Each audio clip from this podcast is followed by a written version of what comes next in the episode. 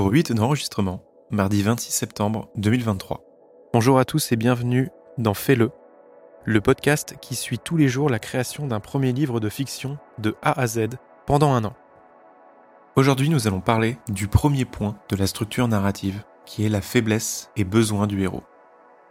Avant toute chose, je vais essayer d'éclaircir un peu les différentes étapes, car c'est pas forcément clair euh, comment j'ai pu l'expliquer avant. Il y a huit étapes à suivre dans la structure du livre. Premièrement, il y a la prémisse, dont nous avons parlé hier. Ensuite, il y a les sept étapes ou les sept points clés de la structure narrative. Cette étape, je vais l'appeler la narration, pour que cela soit plus simple à comprendre. En troisième étape, il y a les personnages. Quatrième, le débat moral. Cinquième, l'univers du récit. Sixième, le réseau de symboles. Septième, l'intrigue. Et enfin, huitième, le tissage des scènes. À partir d'aujourd'hui, nous entrons dans l'étape numéro 2, qui est la structure narrative, donc la narration, qui elle est composée en plusieurs points. Ces points sont les suivants. Faiblesse et besoin, désir, adversaire, plan du héros, confrontation finale, prise de conscience et nouvel équilibre. Et aujourd'hui, on va s'attaquer au premier point, qui est la faiblesse et besoin du héros. Donc pourquoi il faut des faiblesses et besoins au héros? Dès le début de l'histoire, le héros doit avoir une ou plusieurs faiblesses majeures qui tendent à l'entraver. Il doit y avoir quelque chose qui manque en lui, quelque chose de tellement profond que cela lui gâche la vie. Et ensuite notre héros doit avoir un besoin. C'est ce qu'il doit accomplir en lui-même pour améliorer sa vie. Et pour réussir, il doit en général dépasser ses faiblesses et changer ou évoluer d'une façon ou d'une autre. Ces faiblesses et besoins vont du coup créer une transformation de personnage à la fin de l'histoire, et celle-ci sera à définir également. Pour que vous compreniez un peu mieux la définition de faiblesse et besoin, je vais vous donner un exemple, celui du film Le silence des agneaux. Les faiblesses, Clarisse est inexpérimentée, elle est hantée par ses souvenirs d'enfance et c'est une femme dans un monde d'hommes, et son besoin, c'est qu'elle doit vaincre les spectres de son passé et faire ses preuves afin de devenir une professionnelle respectée. En fait, le besoin est quelque chose d'essentiel à la réussite de l'histoire, c'est la source de la narration et la base de toutes les autres étapes. Le héros, s'il sait déjà ce dont il a besoin, l'histoire est terminée. Le héros ne doit pas prendre conscience de son besoin qu'au moment de la prise de conscience. Et cela se déroule vers la fin de l'histoire, après avoir beaucoup souffert, comme ça sera le cas dans le livre. Avant d'aller plus loin, il me faut ajouter une précision à l'histoire que je n'ai pas forcément mentionnée auparavant, celle d'un personnage qui aura toute son importance, mais qui va rester mystérieux jusqu'à la fin de la narration. Il s'agit de la mère de Charlie. Au moment où commence le livre, Charlie, elle, a une trentaine d'années. Et sa mère est décédée quand elle avait 20 ans, donc une dizaine d'années plus tôt. Et il y aura tout un mystère là-dessus, car sa mère est décédée des suites de la maladie d'Alzheimer.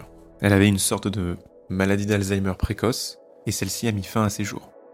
Ceci sera un point important à l'histoire, car elle va faire partie de la faiblesse de Charlie. Donc en ayant ces éléments, il me fallait trouver une ou des faiblesses à Charlie.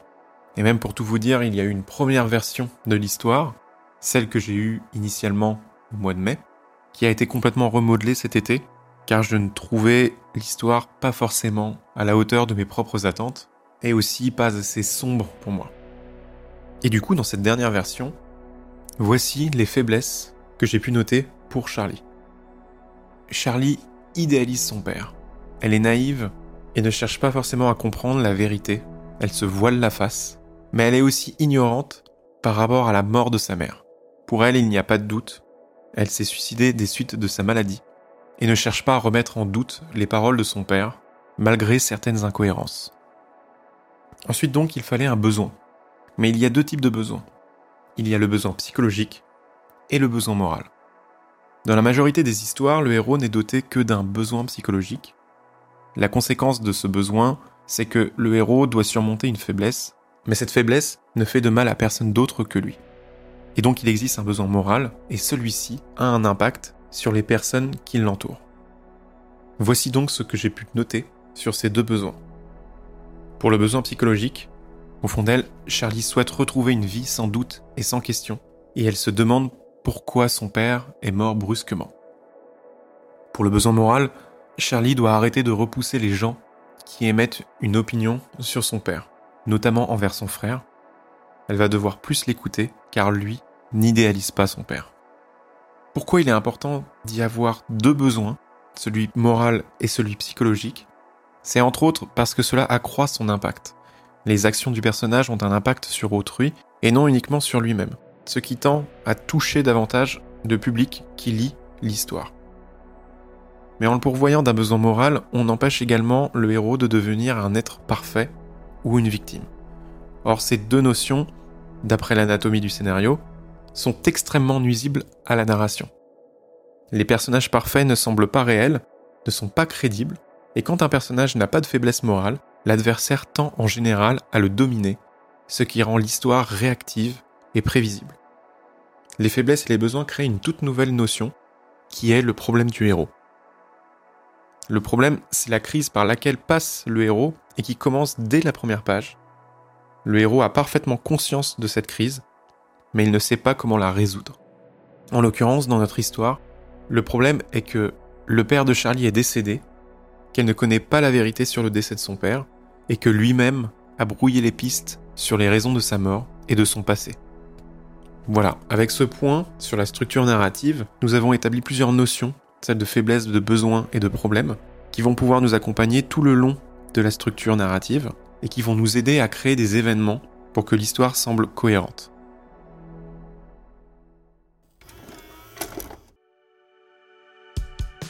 Merci à tous de m'avoir écouté. Demain, je vous parlerai du désir et de l'adversaire du héros, qui sont les deuxième et troisième points de la narration, qui est notre deuxième grosse étape pour la structure du livre.